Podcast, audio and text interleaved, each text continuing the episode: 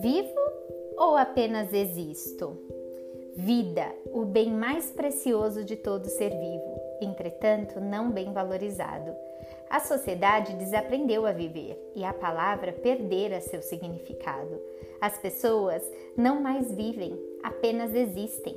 Muitos se encontram no passado, outros no futuro, fazendo-se perder o presente. E o tempo, dádiva que poucos recebem, é desperdiçado. Toda a correria do dia a dia chega a ser exaustante, tirando toda a sua energia e prazer pelos detalhes, como um simples passeio no parque ou uma reunião familiar. Enquanto uns a desperdiçam, outros por ela anseiam. Os que mais a desejam estão longe de conquistá-la.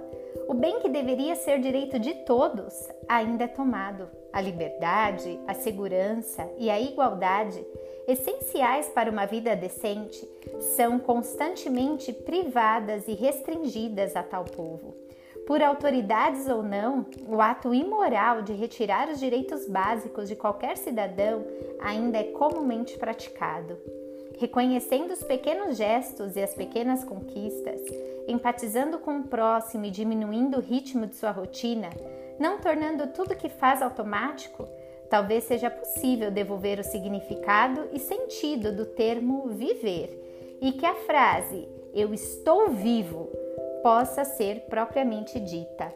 Autora Júlia Groto Pereira.